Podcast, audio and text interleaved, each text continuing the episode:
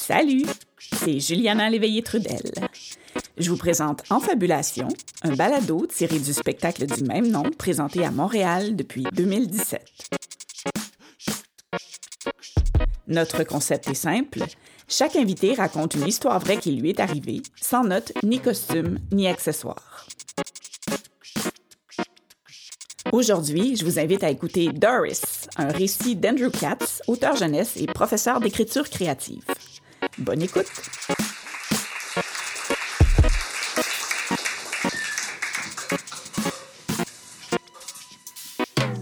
Alors, euh, quand j'étais dans la fin vingtaine, j'ai téléphoné à mon ancienne nounou, Doris. Je l'avais pas vue plus qu'une ou deux fois depuis l'âge de deux ans et demi. Je l'avais pas vraiment reparlé non plus. Mais je traversais une période difficile et quelque chose en dedans de moi me poussait vers elle. Je me rappelais même pas précisément de Doris. Mais chaque année à Noël, quand sa carte arrivait sur notre comptoir, je me sentais devenir tout chaud, tout mou. Je ne sais pas si vous avez déjà vu ce genre de vidéo, tu sais, avec un lion qui retrouve un humain qui a pris soin de lui quand il était bébé. Et même si ça fait super longtemps et que le lion est adulte maintenant, il saute dans les bras de l'humain, là, puis là, il met ses, ses pattes autour de son cou. C'est comme ça que je me rappelais de Doris. Et c'est pour ça que je savais qu'elle avait été importante dans ma vie. Quand moi je suis né, ma mère n'était pas aussi contente qu'elle aurait pu l'être de devenir maman. À l'âge de 24 ans, elle remettait déjà en question son mariage avec mon père. Mais elle venait d'avoir un bébé ensemble, et alors ça resserrait encore un peu plus fort le nœud de leur relation. Avant ma naissance, ma, ma mère avait, ben, mon père, je m'excuse, avait promis à, à ma mère de partager le soin des enfants 55 ans pour qu'elle puisse travailler. Euh, mais après, il a changé d'idée. Alors, les seules options pour elle étaient soit de rester à la maison, soit de trouver quelqu'un pour s'occuper de moi. Ce quelqu'un, c'était Doris. Ma mère m'a toujours dit à quel point elle était soulagée de l'avoir trouvé parce qu'elle savait que je serais entre de bonnes mains. C'est aussi ma mère qui m'a donné son numéro de téléphone. Allô, Doris, c'est Andrew, le garçon que tu as gardé au Canada il y a 25 ans.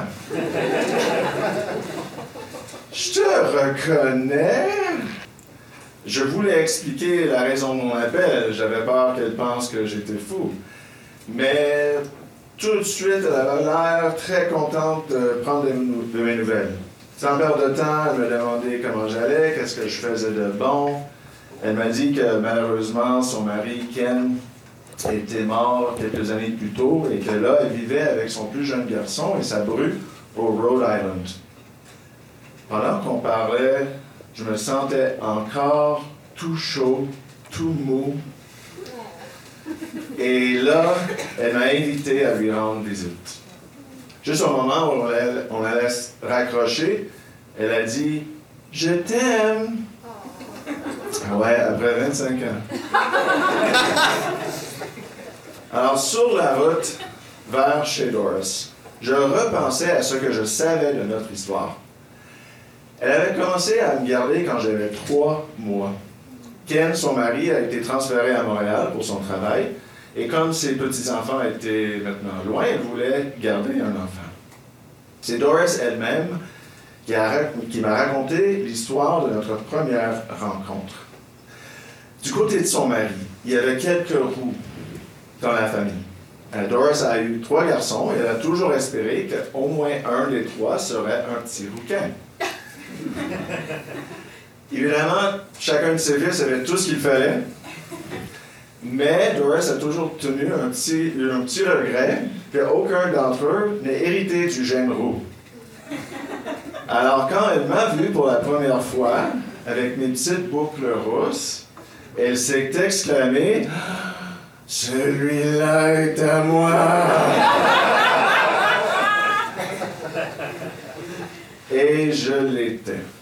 J'étais à elle. Et elle était à moi. J'avais ma propre chambre dans sa maison qu'elle a décorée et remplie de jouets. Euh, elle m'a amené au parc, elle me faisait à dîner, qu'elle me faisait des tours de tracteur. Et cette première année, pour Noël, elle m'a acheté un habit de neige. C'était toujours juste nous deux. J'étais le seul enfant dont elle s'occupait.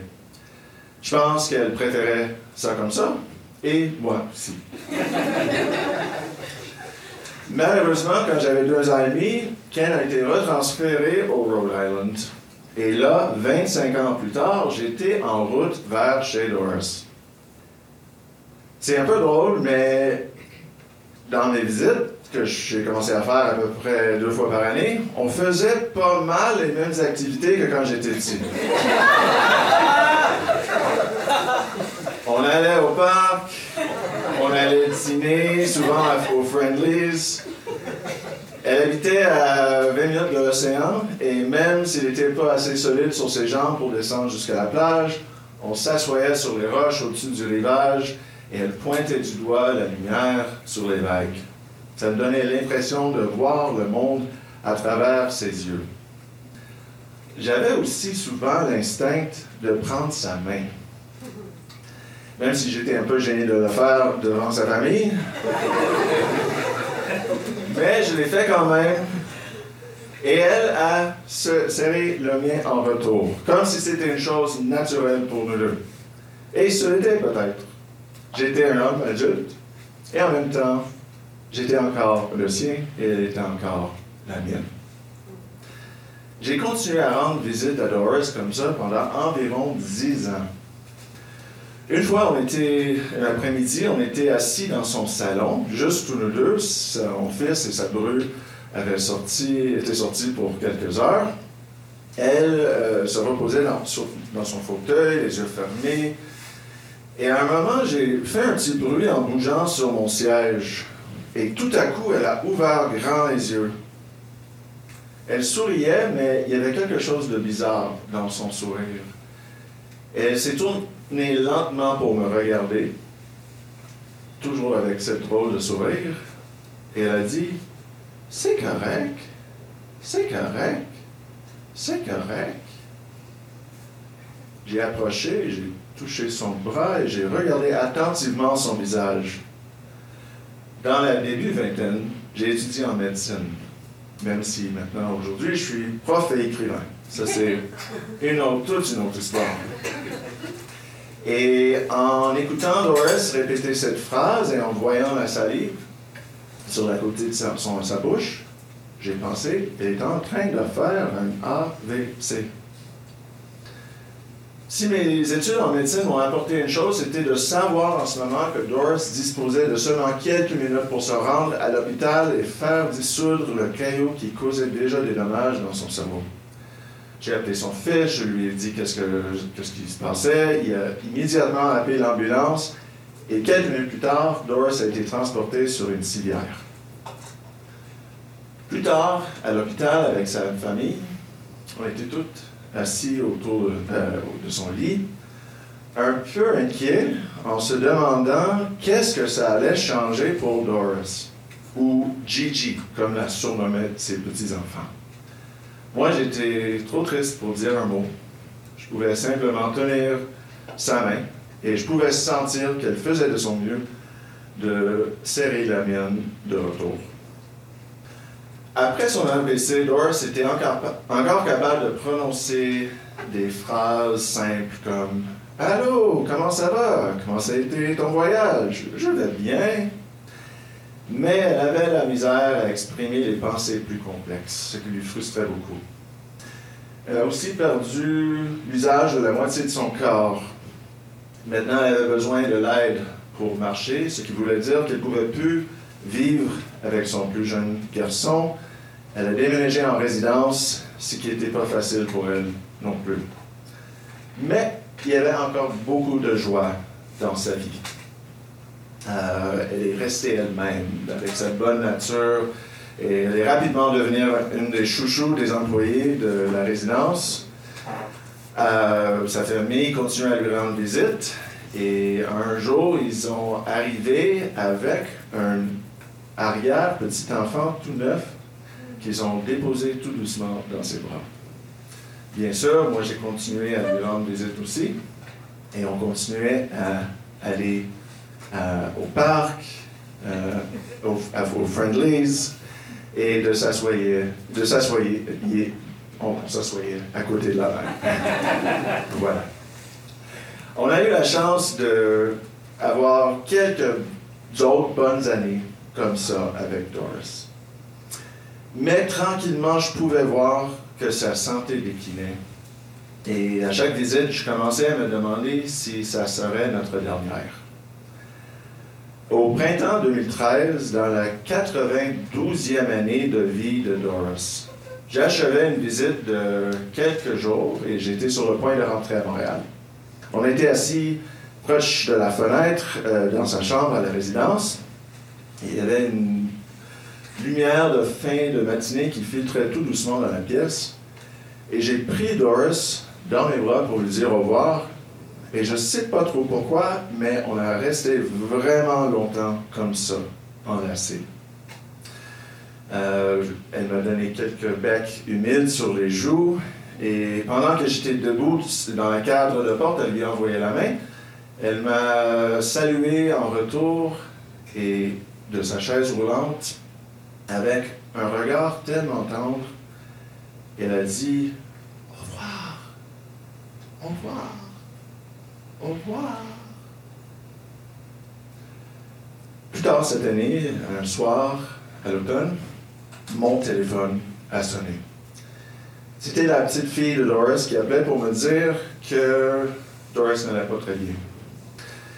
J'ai sauté dans l'auto avec ma blonde et on a conduit jusqu'au Vermont, chez ma mère.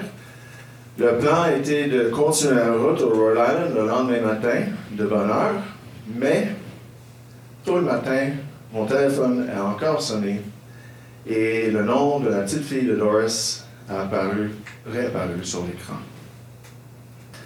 Qu'est-ce que je peux vous dire sur Doris? Pas assez. Elle est née Doris Ruth Connor le 22 novembre 1921 à McVeytown, Pennsylvanie, la plus jeune de 13 enfants. Elle a rencontré Ken Gillen à Spring Run Church quand elle avait 17 ans et lui 16.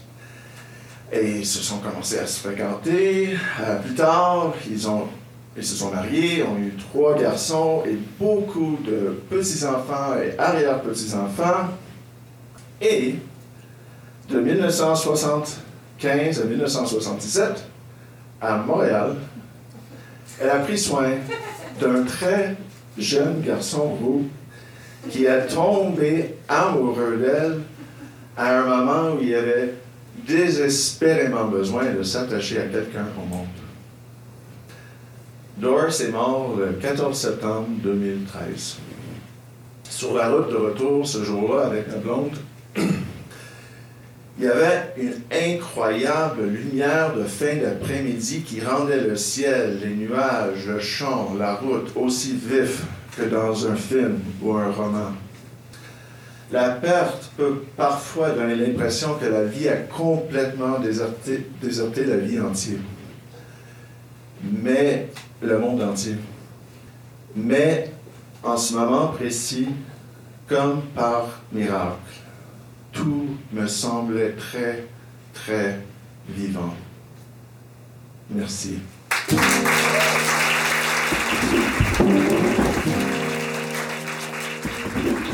L'histoire que vous venez d'entendre a été écrite et interprétée par Andrew Katz. Elle a été enregistrée au Théâtre aux Écuries le 12 mars 2022 lors de la présentation de notre spectacle Retrouvailles. La prise de son a été effectuée par Simon Charon. Le montage et la musique originale sont de Christian Brundelray. Et ce balado est une création des productions de Brousse.